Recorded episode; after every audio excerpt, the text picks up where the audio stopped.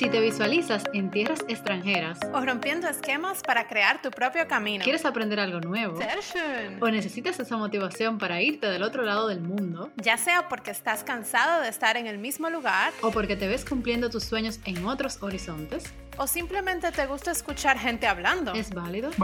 Estamos aquí con un lazo entre el Caribe y Alemania para ayudarte. Y aún seamos vulnerables. You are unstoppable, you just forgot about it. En el día de hoy tenemos como invitadas especiales a Laura Camacho y Kimberly García de Economics Data. Bienvenidas, chicas. ¿Cómo Muchas gracias. Estamos muy bien, eh, estamos felices de poder compartir en este día con ustedes con información tan importante como son las finanzas personales. Sí, muchas gracias por darnos este momento. Gracias a ustedes por la invitación y nada, esperemos que este sea un conocimiento de mucho valor y que sobre todo puedan poner en práctica. Gracias, gracias. Para los que no saben, Laura y Kimberly se dedican en su canal de Economics Data a informarnos a todos nosotros sobre las finanzas y la economía personal y cómo nosotros podemos pues manejar mejor eh, nuestro dinero. Pero antes de empezar a hablar específicamente del tema de hoy, Laura y Kim, ¿ustedes nos pudieran decir un poco qué es eso de Economics Data y en qué consiste y cómo ustedes ayudan al resto de todos nosotros con eso? Sí, claro. Economics Data nace ya hace aproximadamente seis años de la mano de ambas, de nosotras, cuando estábamos estudiando economía. Nosotras somos economistas de profesión, pero decimos que somos eh, educadoras de finanzas personales por pasión. Nos encanta educar y nos encanta ayudar a las personas a mejorar su vida financiera, lo que les permite alcanzar muchísimas metas en su vida. Nosotras estamos enfocadas en eh, otorgar talleres de finanzas personales, de inversiones y también asesorías financieras personalizadas. En eso consiste nuestro proyecto actualmente y estamos tratando de llegar a la mayor cantidad de personas posible. Perfecto. Eh, bueno, en todos los países, no necesariamente es así, pero en República Dominicana, por ejemplo, ya para adentrarnos un poco al tema de, de, las finanzas ya más eh, enfocadas en gente joven, así como nosotros, que es la mayoría de la audiencia que nos escucha, eh, es normal, por ejemplo, en Latinoamérica, que las, las personas no se vayan de sus hogares eh, hasta que se casen o tengan una vida más estable o tengan como una claridad. Eh, ¿Qué debemos tener en cuenta y qué hábitos eh, nos ayudarían a tener una finanza más organizada e independiente cuando uno vive, aun cuando vivimos debajo de esa burbuja de nuestros padres? Es un tema que a nosotros no, nos llama mucho la atención. Excelente pregunta. Y más cuando nosotros vivimos en esta burbuja, aun cuando empezamos a trabajar y ganar ese dinerito.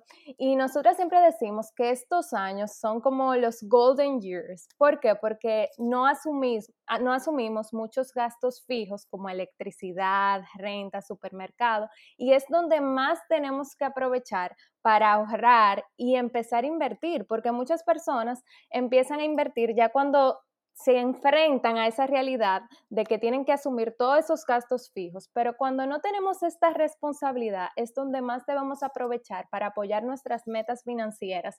¿Y a qué me refiero con esto? Empezar a crear tu fondo de emergencia, que debe ser tu meta financiera número uno, ahorrar para un viaje, ahorrar para tu maestría, ahorrar para casarte y es un mito realmente que tienen muchos jóvenes que por tú ser joven o por no tener mucho dinero, tú no puedes empezar a invertir. Con mil pesos tú puedes empezar a invertir, a generar más que dejarlo en una cuenta de ahorro cuando empiezas a producir ese dinero. Y esa es la idea, poder sacarle el jugo a esta oportunidad que tienes de no tener tantos compromisos para cuando te enfrentes a la realidad, seguir con ese hábito de ahorro, pero ya eh, asumiendo otros gastos. Pero, por ejemplo, Laura, si yo vivo bajo el techo de mis padres, donde efectivamente yo puedo ahorrar más, puedo eh, empezar a invertir y puedo como que tener ese, o sea, como ese espacio libre en que no tengo que pagar luz, no tengo que pagar renta, ni tengo que pagar nada de eso. En el momento que yo tenga que hacer ese brinco y ese cambio, a yo mudarme sola, pues entonces yo paso de tener cero gastos a tener el 100% de mis gastos. ¿Ustedes nos recomiendan que debería haber algunos hábitos o algo que deberíamos hacer de que aunque estemos viviendo bajo el techo de los padres y no tengamos que asumir ciertos gastos, podamos como que irnos preparando para ese salto, porque por lo menos cuando yo llegué a Alemania, para mí fue muy fuerte. O sea, igual no fue que yo vine con la cuenta en blanco, como que yo igual vine con ese apoyo y ese colchón de mis padres, pero a diferencia de cómo era en República Dominicana, cuando ya estaba aquí, ya ese dinero estaba contado. O sea, era como que X cantidad de euros era para un mes. Entonces yo misma me sentía como que, wow, o sea, a mí nunca me faltó nada. Tuve el privilegio de que cuando viví en República Dominicana con mis papás nunca me faltó nada. Y aquí tampoco me iba a faltar, pero saber que yo tenía ese dinero contado y que yo no estaba acostumbrada a manejarme tanto, como que eso se me hizo un poco difícil. Sí, la verdad, Pamela, es muy fuerte tú dar el brinco de irte a vivir sola sin tú tener estos hábitos financieros desarrollados, sin estar organizada. Para mí, por ejemplo, yo vivo sola desde hace mucho tiempo, desde incluso cuando yo todavía estaba estudiando en la universidad, tenía mi primer trabajo y fue muy difícil. O sea, yo recuerdo que en mi segundo mes a mí me cortaron la luz porque yo no me recordé de pagarla y yo tuve que dormir una noche sin electricidad. Y inmediatamente me di cuenta que tenía que tener ya más organización que realmente mientras viví con mis padres no, la, no, no tenía la necesidad y esto es un error. Entonces, para estas personas que tienen planes de en el corto, mediano, largo plazo, mudarse solos, tienen que empezar, aunque vivan con sus padres, aunque sean mantenidos, aunque le den muchísima ayuda y no tengan responsabilidades, tienen que empezar a crear estos hábitos, como crear un presupuesto, empezar a ponerlo en práctica antes de incurrir en cualquier gasto de ocio, que es mm, en lo que las personas que viven con sus padres más gastan, deben sacar el dinero que es el más importante, que va a ser el dinero de tus ahorros. Eh, o sea que esta es la mejor oportunidad para las personas poder crear un gran colchón de ahorro porque como ya hablamos, viven bajo el techo de los padres, no nunca va a ser igual. Y la parte de las inversiones también es un hábito que las personas pueden ir desarrollando, mucho más eh, los jóvenes, que mientras más jóvenes empiecen, mejores eh, frutos financieros van a, a obtener a largo plazo. Y es muy importante crear ese presupuesto, crear esos gastos fijos, esos gastos secundarios y esos ahorros. Ahora, cuando vivimos con nuestros padres en esa burbuja, no tenemos esos, esa carga en esos gastos fijos, por lo cual podemos ahorrar más. Pero cuando vamos a dar este paso de mudarnos, primero debemos saber si nosotros estamos listos para mudarnos solos. ¿Y a qué me refiero con esto? Pues bueno, debemos cotizar eh, cuánto me va a costar una renta, cuánto me va a costar el inicial de mi apartamento y ver si yo puedo asumir esa carga financiera de acuerdo a mis ingresos. Si puedo eh, asumir el gasto del supermercado, el de la electricidad, todos esos gastos que se van a sumar, que incluso cuando vivimos esa burbuja, ni, como dijo Kimberly, se le olvidó pagar la luz porque uno no tiene pendiente eso, uno lo da por sentado, uno lo da que, ah, la tarjeta de papi y mami va a resolver, pero ya cuando uno se enfrenta a esa realidad, ya no está esa tarjeta para resolver. Por eso es importante crear este presupuesto y ya cuando nos enfrentemos a esta realidad y estemos listos, eh, distribuir las cargas ya me va a aumentar eh, los gastos fijos, pues tendré que disminuir un poco esos ahorros, pero como quiera, seguir con ese hábito de ahorro. ¿Ustedes utilizan algún tipo de, o sea, este tipo de mm, tabla, o sea, qué mecanismo utilizan para, me, surgió esa pregunta ahora fuera del, del, tema, o sea, no tan directa, ¿qué tipo de mecanismos utilizan para documentar esa información, qué gastos tengo, qué, cuáles gastos no hago? Yo particularmente ahora mismo no hago nada, debo decirlo abiertamente, pero me llama la atención. Muy mal, Amanda, eso hay que cambiar.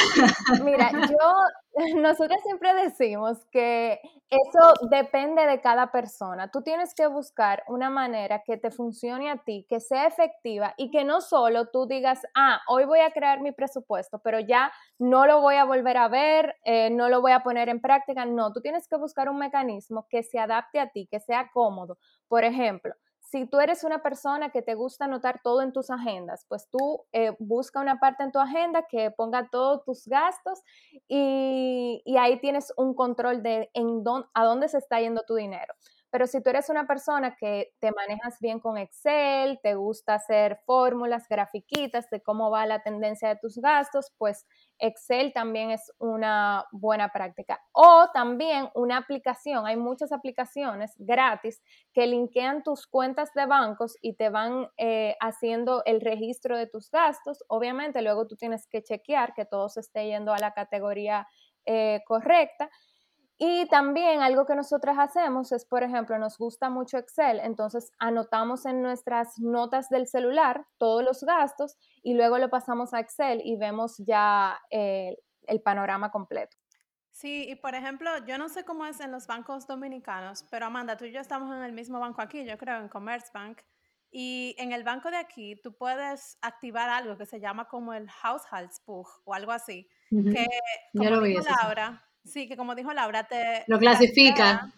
Te rastrea todos los gastos que tú has hecho y tu tarjeta de crédito, por ejemplo, que está con el Commerzbank, te funcionaría también porque el mismo banco. Entonces ahí el banco te clasifica, por ejemplo, qué gastos tú hiciste en ocio, qué gastos tú hiciste en renta, qué gastos tú hiciste en luz, qué gastos tú hiciste en cosmético y todo eso y al final te tira una gráfica y un balance y también te compara por meses como los gastos que tú has hecho. Y esa es una herramienta que te la trae el banco, lo que pasa es que no viene activa en la cuenta, sino que tú tienes que entrar y darle a settings, lo tienes que activar, tienes que abrirlo para verlo. O sea, si tú no haces eso, tú no puedes darte cuenta de ese tool, pero por ejemplo... Yo lo intenté una vez, pero no lo... Tiene que, tú tienes que dedicarle un tiempo para que se refleje todo. Sí. Claro, o sea, eso es algo como dice Laura, que no es como que tú lo abres un día y te olvidas de eso, sino que es algo como que se tienes que acostumbrar eh, a tu día a día.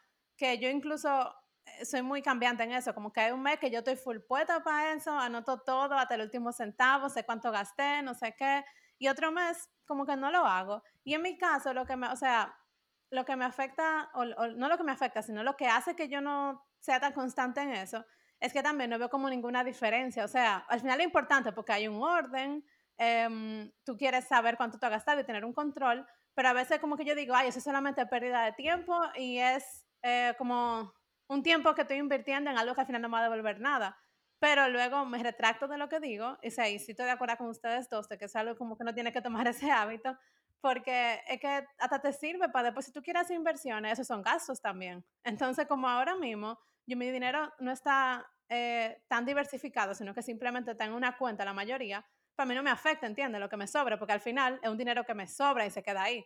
Pero si uno estuviera invirtiendo, pues es muy importante tú saber cuánto te sobra para saber cómo que tú vas a mover ese dinero. Es muy importante, Pamela, la parte del registro de gasto, porque tal y como tú dices, ok, en tu caso, a ti se te queda el dinero en la cuenta, pero aquí en República Dominicana eso es atípico, o sea, la gente lo gasta todo hasta esperar el día 15, el día 30, donde recibe su pago, y los demás, los que dicen, ok, sí, me quedó un poquito en la cuenta y esos son mis ahorros. Al final eso no son ahorros nada porque en cualquier momento tú lo gastas sin tener una planificación. Entonces, la parte de registrar los gastos te ayuda a identificar las oportunidades de disminución de esos gastos y de también incrementar tus ahorros que pueden ser destinados a las metas que tú vas a tener, a moverlo de tu cuenta y colocarlo en un lugar que te va a generar mejores rendimientos y a organizarte, a pagar tus deudas, a pagar tus tarjetas. Así que sí es importante que lo hagas recurrentemente, la parte del registro de gastos.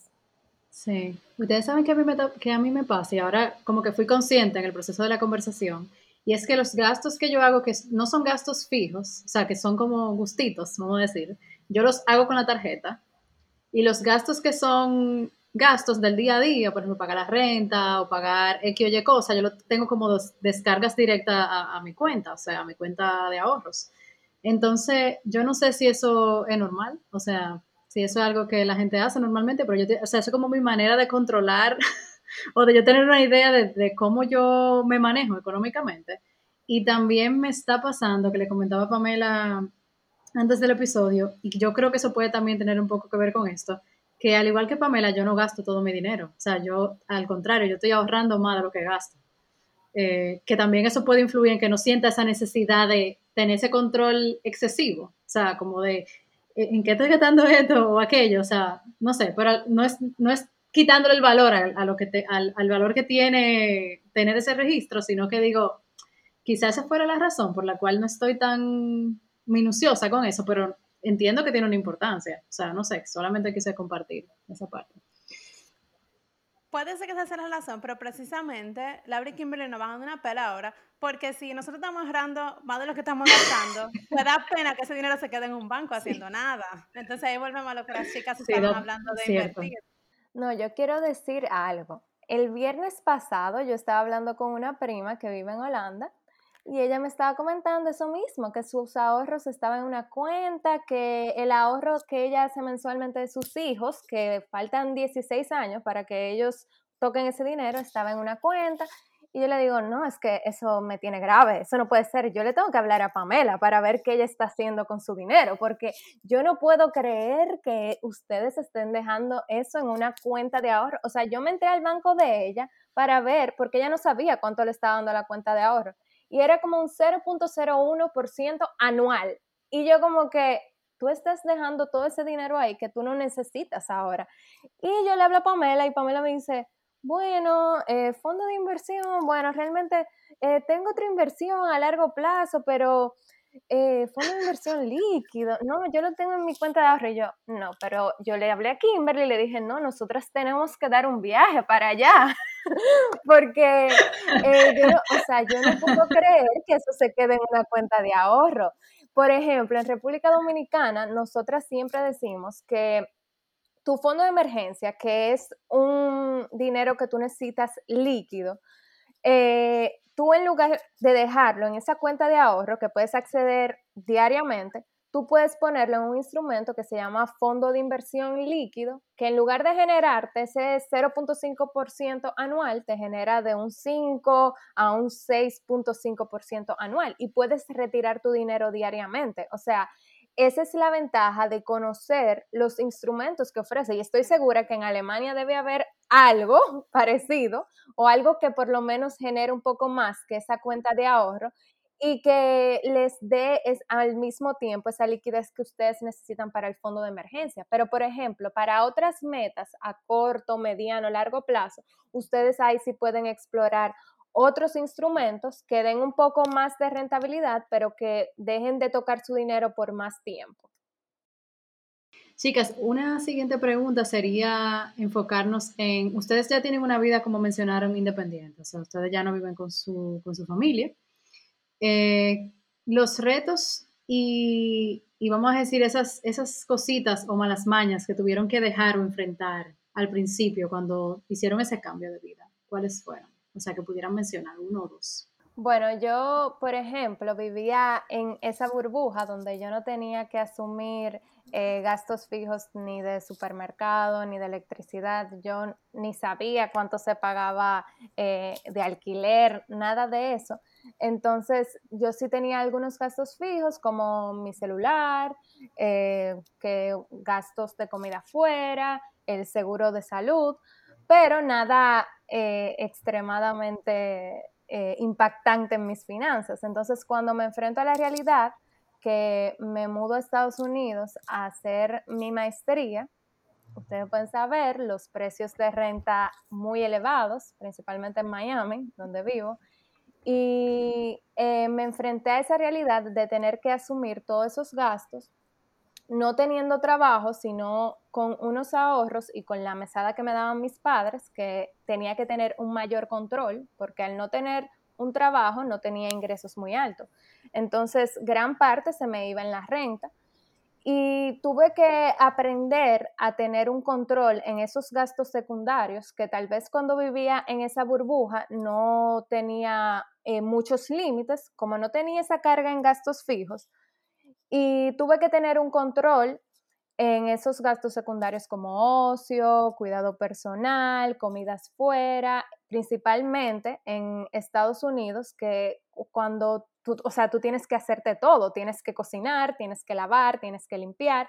Y en la burbuja donde vivimos también nos hacen todo en República Dominicana. Entonces, yo cocinar no sabía, solo sabía hacer desayuno, que un sándwich, que, o sea, que también me tuve que enfrentar a la realidad de ir al supermercado, aprender a hacer compras, porque yo tengo amigas aquí que no saben hacer compras, o sea, me dicen, no, Laura, es que yo no puedo ir al supermercado porque compro demasiado, entonces aprender a saber qué comprar, eh, cocinar, porque si no, si me llevo de que, ah, pido comida fuera siempre, es sumamente costoso y más que no tenía muchos ingresos. Entonces eh, tuve que aprender eh, todos esos hábitos para poder tener un control en esas finanzas y enfrentarme a esa nueva realidad. Con eso que está diciendo al lado del súper, por ejemplo, yo me identifico muchísimo, porque yo a pesar de que sí cocino y todo, eh, cuando en República Dominicana yo iba a cocinar, pues yo pedía mi listica para que me trajeran los ingredientes a la casa, pero cuando vine para acá, así mismo mis primeros meses, el súper era carísimo, o sea, el súper aquí en Alemania es barato, en comparación a República Dominicana, yo debo decir, como que es relativamente barato. Pero como quiera, yo gastaba mucho más, sí, pero yo gastaba mucho más de lo que yo gasto ahora, porque obviamente uno tiene que ver también qué comprar, como que al inicio yo cogía, ah, yo quería un ketchup, un ketchup o una mayonesa, lo que sea, yo cogía la primera que yo veía en el counter. Ah, yo quería un jamón, yo cogía el que se viera más lindo que yo, que yo viera en el counter.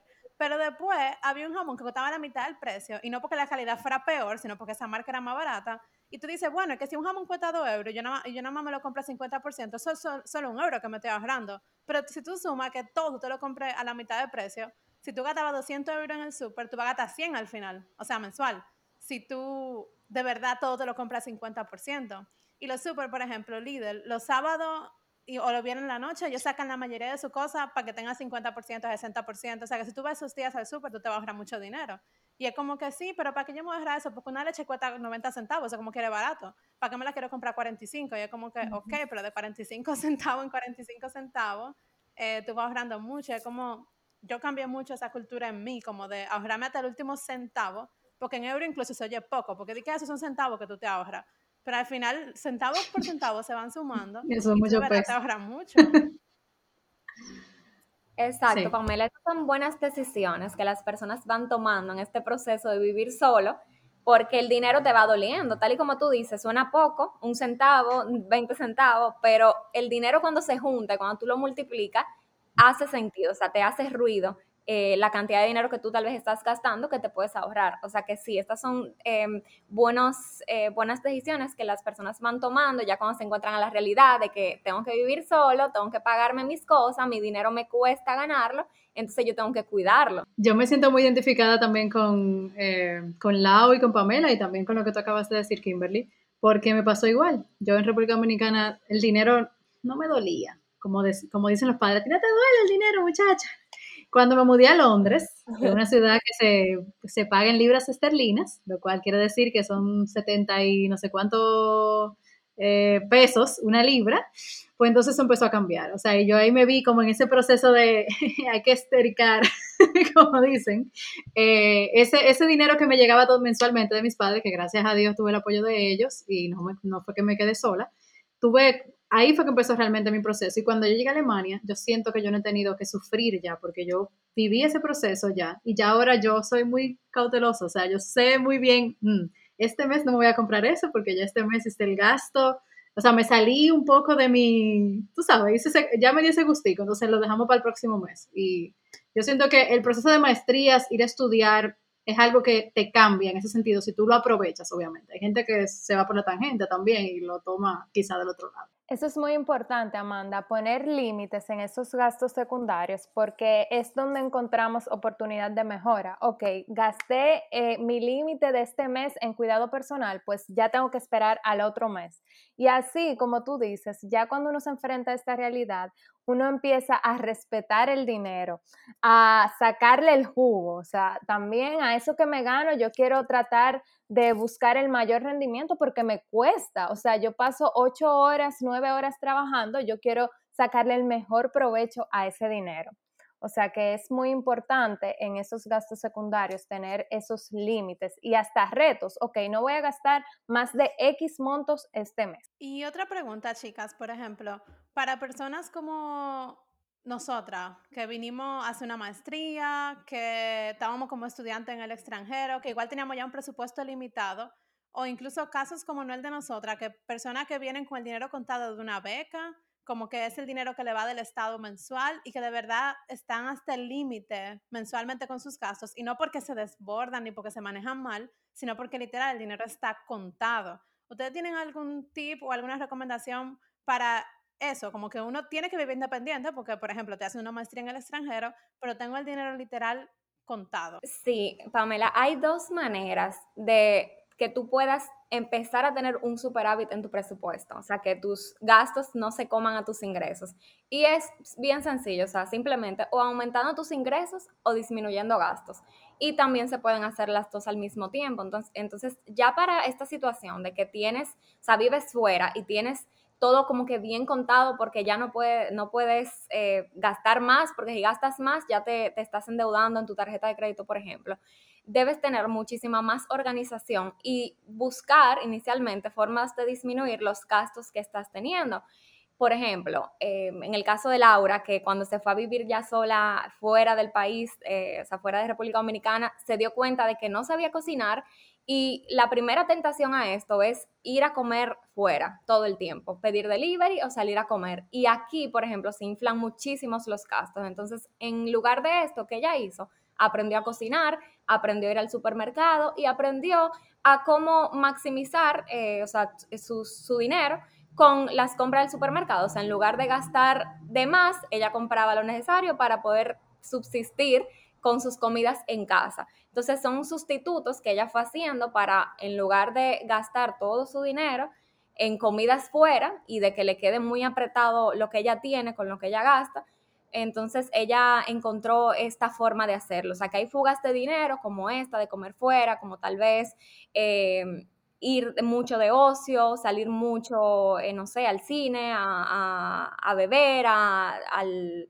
eh, no sé, a, las tiendas, por ejemplo. Entonces, esta parte se puede controlar simplemente evaluando lo que hablamos ahorita, a dónde te está yendo el dinero, disminuir las partidas que no son realmente necesarias y por otro lado, puedes también evaluar buscar un trabajo part-time, un trabajo que tal vez tú puedas generar dinero trabajando online con pocas horas. O sea que simplemente de estas dos maneras tú puedes tener mayor dinero que se te va a quedar mes a mes en lugar de gastarlo todo y sentirte muy apretado. Exactamente. Y otra forma, por ejemplo, de disminuir un gasto muy importante, que es la renta, es buscar roommates y así se dividen el costo y también de la electricidad, del internet.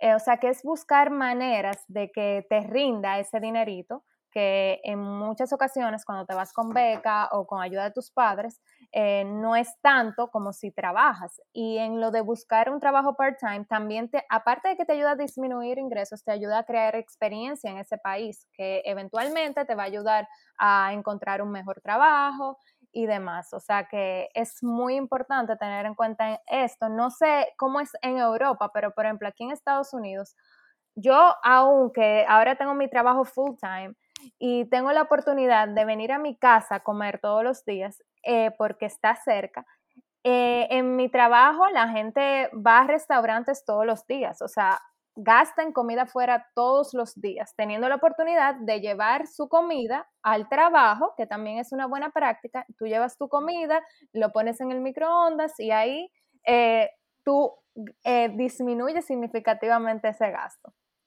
Los alemanes son tacaños. no sé qué. yo, no,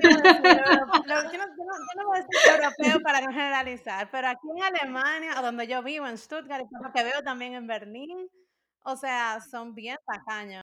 Es que aquí es un consumismo increíble. Mi jefe, por ejemplo, él todos los días me pregunta, ¿vas a comer a tu casa? Y yo le digo, sí, voy a comer a mi casa, porque él todos los días va a comer a un restaurante y no es que va a comer a McDonald's, no, no, no, él va a un restaurante. Entonces, si él empieza a sumar todo lo que él gasta en comida, él viviendo a cinco minutos de su oficina, o sea, la oficina está a cinco minutos de su casa, que y si no, o sea, si estuviese a 30 minutos, yo tuve un trabajo aquí que estaba a 40 minutos, no podía venir a mi casa a comer y yo me llevaba mi comida, porque yo no iba a gastar todos los días 20 eh, dólares, 15 dólares en comida. O sea, si lo multiplico por 5 días de la semana y luego lo llevo a mensual, se me va gran parte de mi salario.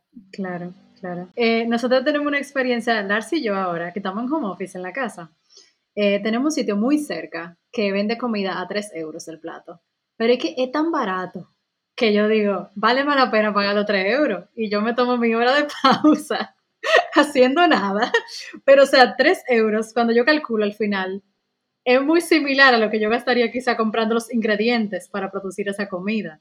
O sea, en ese caso específico, que son 3 euros solamente, yo lo veo un poquito más razonable Pero si tú vas a gastar 20 euros o no sé, en una comida diaria, pues no tiene nada de sentido. Sí, por ejemplo, lo que quería decir era que lo de la cultura del consumismo, que era, era algo que mencionábamos antes, afecta mucho porque Estados Unidos y el mismo República Dominicana, porque tenemos mucha influencia de Estados Unidos, tienden mucho a promover el consumismo. Y yo creo que por lo menos en Europa, en ese sentido, estamos un poco más cuidados. O sea, no tenemos la cultura de inversión tal vez, lo cual, aunque tengamos mucho dinero ahorrado, entonces no lo ponemos a producir, pero al menos ahorramos mucho porque no estamos gastando el dinero como que sí porque sí. O sea, o por lo menos mis amigos son así y yo también. Como que si nosotros vamos a un restaurante es porque de verdad ahí la comida es muy rica y queremos entonces ese día comer esa comida rica que solo se come en ese sitio. No di que ir porque ir. Porque si es para juntarnos, pues entonces hasta preferimos juntarnos en un parque, llevamos la cerveza, hacemos un picnic o nos juntamos en una casa porque primero se gasta menos y segundo, tú igual la estás pasando bien porque tú estás juntando con alguien, como que tú no tienes que ir a gastar dinero en un sitio para tú pasarla bien. Pero en Estados Unidos y República Dominicana, muchas veces el pasarla bien está linkeado con el sitio al que tú vayas e incluso los gustos que tú te den en ese sitio. Entonces, yo creo que eso también deberíamos cambiarlo en nuestro chip, no importa si vivimos en Europa, si vivimos en Estados Unidos, como para poder optimizar más el dinero, obviamente. Claro. Chicas, hay un tema que está rondando mucho en mi cabeza últimamente y es el tema de las inversiones, precisamente por lo que ya dije, porque tengo más ahorros que gastos en este momento. Entonces he estado un poco influenciado por mi hermano, que está en el tema de inversiones en bolsa, en ETFs y todo eso. Ustedes conocen más el tema que yo. Yo realmente estoy un poco como, no sé, un poco asustada con el tema porque invertir ya en la bolsa ya requiere cierta investigación y cierta dedicación para eso. O sea, a mí no me gusta, ah, voy a poner mi dinero aquí sin saber qué es lo que va a pasar con ese dinero. Entonces, quería preguntarles más abiertamente qué piensan de este tipo de inversiones eh, con personas así como nosotras. Excelente, Amanda, que ya estás pensando en migrar esos ahorros que tienes durmiendo en una cuenta de ahorros para productos más productivos que te van a, dejar, o sea, mientras tú vas a estar durmiendo, ese dinero va a estar produciendo, que es lo que todos queremos. Entonces, eh, antes de, tú vas eh, por muy buen camino, o sea, dices que debes conocer antes de aprobar una inversión, eso es totalmente cierto. O sea, antes de tú empezar con tus inversiones, es necesario que tú investigues, te informes, la información es poder, que tú conozcas en qué vas a invertir, conozcas los riesgos, las garantías que te ofrece esa inversión y que o sea, muchas veces los jóvenes caemos en la tentación de que, ok, como tal inversión me va a dar mayor retorno, voy a poner todo mi dinero ahí. No, eh, eso, no es, eh, eso no es inteligente hacerlo porque si pones todo tu dinero en un solo lugar, pues, o sea, tienes mayores eh, probabilidades de perderlo todo porque está en un solo lugar. Entonces, siempre es bueno en la parte de las inversiones diversificar, o sea, que vas a tener un trabajito en el tema de conocer todo esto que ya te dije, de cada una de las inversiones que vas a hacer.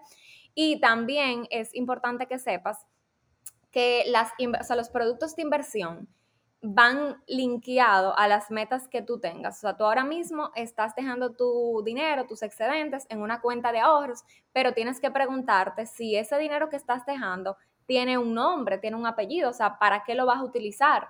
Si no sabes, es necesario que lo, que lo determines porque de esta manera vas a también saber cuál es el mejor producto de inversión para colocarlo. O sea, no es lo mismo que tu meta sea irte de viaje en seis meses a comprar mi primera casa o comprar un inmueble para inversión en tres años. O sea, no es lo mismo. Hay productos de inversión que se adaptan a cada una de esas metas.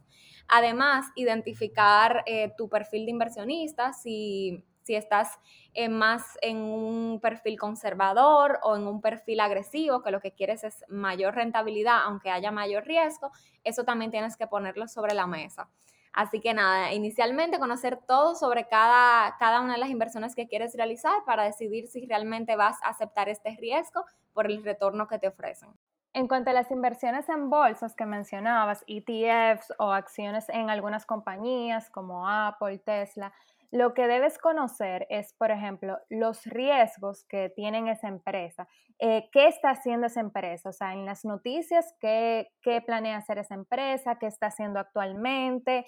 Eh, el histórico de la rentabilidad. O sea, tú puedes ver cuánto ha, cuánto ha sido la rentabilidad en el último año, en los últimos tres meses, eh, ver los estados financieros y ver si esa esa compañía está muy endeudada, porque muchas veces lo que hacemos es que le preguntamos a una persona, ah, ¿en qué tú estás invirtiendo? Pero no conocemos qué está haciendo esa compañía, cuáles son los riesgos, la calificación de riesgo de esa compañía, o sea que es algo que debes conocer bien eh, cuando vas a invertir en una acción en una compañía. No es lo mismo invertir en un bono del Estado que te da una rentabilidad fija, tú vas a saber que vas a ganar esa tasa de interés. Pero en una acción de una compañía es algo que fluctúa diariamente, o sea, cada hora. Entonces, por eso debes conocer bien en qué estás invirtiendo, las garantías, los riesgos de esa inversión que vas a hacer. Asimismo con los ETFs. Eh, ¿En qué está compuesto ese ETF? Es en un índice del SP 500, de las, de las 500 compañías más grandes de Estados Unidos. Pues ahí ya sé que mi inversión está diversificada. Es un fondo que no solo está en el riesgo de una, de una acción de una compañía como Apple, sino que está invertido en las 500 compañías más grandes de Estados Unidos. Por lo menos ahí tu riesgo está diversificado. Claro, esa es una de las que se me ha recomendado, o sea, por, como ya mencioné, eh, por ese mismo tema, o sea, porque no es que tú estás invirtiendo en una compañía específica y quizá para personas que no dediquen la intensidad de estar todo el día viendo, ok, Apple subió, Apple bajó, eh, que hay personas como yo que no estoy tan motivada a ver eso, quizá cuando yo me, si me logro entrar ya quizá le encuentre como el, tú sabes, como el, el amor a, a, ver esos gráficos, no sé, eh, pero que, o sea, creo que sería como por ahí que me inclinaría en lo personal, no sé. No sé si Pamela pensaba en eso. Sí, lo que, o sea, estaba hablando con Laura los otros días de que igual, o sea, como que mi dinero, la mayoría está en mi cuenta de ahorros, pero que estaba pensando, o sea, justamente me había pasado por la mente eso de qué es lo que voy a hacer con mi dinero, cómo lo voy a invertir, me voy a la inmobiliaria, me voy a la bolsa, me voy a un fondo de inversión. Y bueno, no quiero dar detalles de qué es lo que estoy haciendo, los que saben, pues ya lo saben, pero definitivamente el punto es que yo me desperté y pensé, mi dinero no se debe quedar en esta cuenta todo el tiempo, porque definitivamente... Al final los bancos hacen lo mismo. O sea que... Sí, eso es lo que los bancos hacen con nuestro dinero que está ahí con ellos. Entonces, em, definitivamente según hemos aprendido hoy con las chicas, no importa cuántos ingresos tengamos, ni en el momento de la vida en que nosotros nos encontremos, Nunca es tarde para invertir, nunca es muy poco para invertir y nunca uno gana muy poco dinero o tiene un presupuesto muy ajustado para, para no poder hacerle una optimización a ese presupuesto. O sea, esas son las cosas que yo me llevo del día de hoy. Si quieren agregar algo, chicas. Bueno, darle las gracias a ambas por la invitación. Eh, ha sido un, conversatorio muy productivo que entiendo que le, va a servir a muchas personas que están en proceso de independizarse, de irse a vivir solos o que ya actualmente se encuentran viviendo solos. O sea que esperamos que sea de utilidad para todos ellos y que ustedes empiecen sus inversiones urgente porque ese dinero no puede seguir quedándose en esa cuenta, por favor. No nos, no nos hagan dar un viaje para allá, ahora con la pandemia que tienen restricciones, para ver qué van a hacer con ese dinero, porque de verdad que tanto nos cuesta ganarlo, debemos sacarle el mayor provecho, esperando que todos sus oyentes eh, puedan encontrar esta información súper productiva y puedan sobre todo ponerla, ponerlo en práctica. Eh, nada, chicas, le queremos dar las gracias. Para mí es un tema muy muy presente en mi vida en el momento y también es un tema que entendemos que le va a servir a muchas personas, no solamente a los que estamos viviendo en el extranjero, pero también a los que están en sus países y quisieran eh, hacer un improvement en esa área de nuestras vidas que es la parte económica, que es tan importante y a veces tan, no menospreciada, pero como tan mantenida a un lado y como que no se habla, no se, no se, no se, no se nos enseña esto, o sea, eso no lo aprendimos en el colegio, en la universidad yo no aprendí de economía y soy arquitecta y trabajamos tanto con dinero, o sea, todo, el dinero está en todas las áreas de nuestras vidas. Y, nada, le queremos dar las gracias y esperamos que haya sido eh, productivo también para ustedes y esperamos verlas nuevamente por aquí, quién sabe. Pero claro, tenemos que hacer otro ya de inversiones para poner a producir ese dinero, eh, porque como, o sea, e, ese es un tema que es para un episodio completo. Y nada, como tú dices, es verdad, no nos, no nos enseñan eso en, en, la escuela, no nos enseñan cómo usar una tarjeta de crédito, que eso también lo podemos incluir en otro episodio, porque casi me da algo cuando me dicen que allá no usan mucho la tarjeta de crédito. Y con un buen uso y un uso efectivo de la tarjeta de crédito, uno puede sacarle provecho. Sí, así es. Bueno, chicas, pues ya tenemos material para varios episodios que, haremos para nuestras oyentes. Y a ustedes que nos están escuchando, si están un poco perdidos en este tema de las finanzas y de las inversiones como nosotros, pues no duden en pasar por el portal de Economics Data. Ellos, como ya dijeron al inicio, también ofrecen talleres, cursos, son buenísimos, te abren los ojos en estas cosas que parecen tan difíciles, pero en serio, estas dos chicas hacen que invertir, que economía, que, lo, que los números raros y que todos esos términos que para mí son tan extraños parezcan súper fácil, Kinderleicht, como decimos aquí. O sea que pasen por allá y muchas gracias a todos por escucharnos. Nos vemos en la próxima entrega de You Are Unstoppable, You Just Forgot About It.